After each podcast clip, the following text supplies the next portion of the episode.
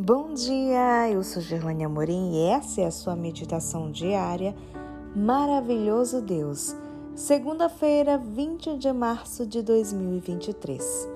Bendita Esperança. Verso de hoje, Tito 2, 12 e 13.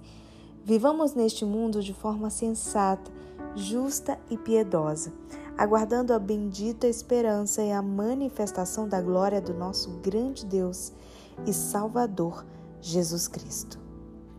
A esperança parece ser uma marca da humanidade.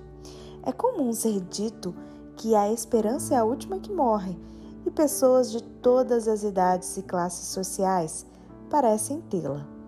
No entanto, é comum ver essa esperança se manifestando em relação a ganhos materiais ou a coisas desta vida. A esperança do cristão, por sua vez, é substancialmente diferente tem sólidos fundamentos o caráter de Deus, seus poderosos atos e suas promessas.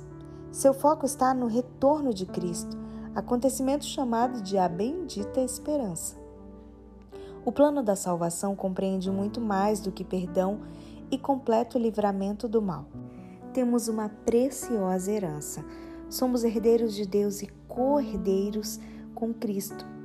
Essa herança é preciosa, eterna e infinita. Ela começará a ser nossa a partir da volta de Cristo. A vida com Deus é rica de esperança, no poder do Espírito Santo, pois estamos cientes de que teremos um glorioso futuro se hoje formos fiéis a Cristo. Por outro lado, uma existência sem esperança em Deus e em Suas promessas resulta na incerteza do amanhã, na certeza da morte e da transitoriedade da vida.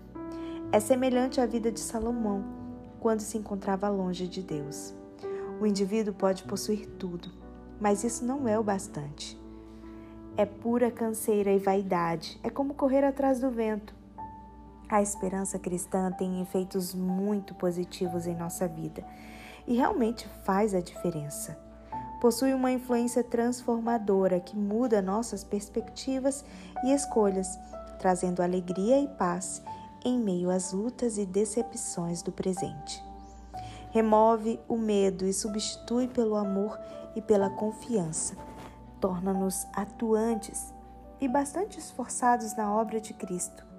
Portanto, continuemos firmes na esperança. Jesus voltará com poder, voltará os seus levará para o céu.